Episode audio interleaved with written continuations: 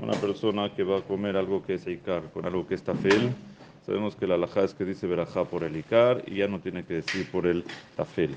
Ahora, si una persona va a tomar, va, quiere tomar un café con una galleta o con unos biscuits, tiene que aquí Icar betafel dice verajá por uno y poter al otro o no.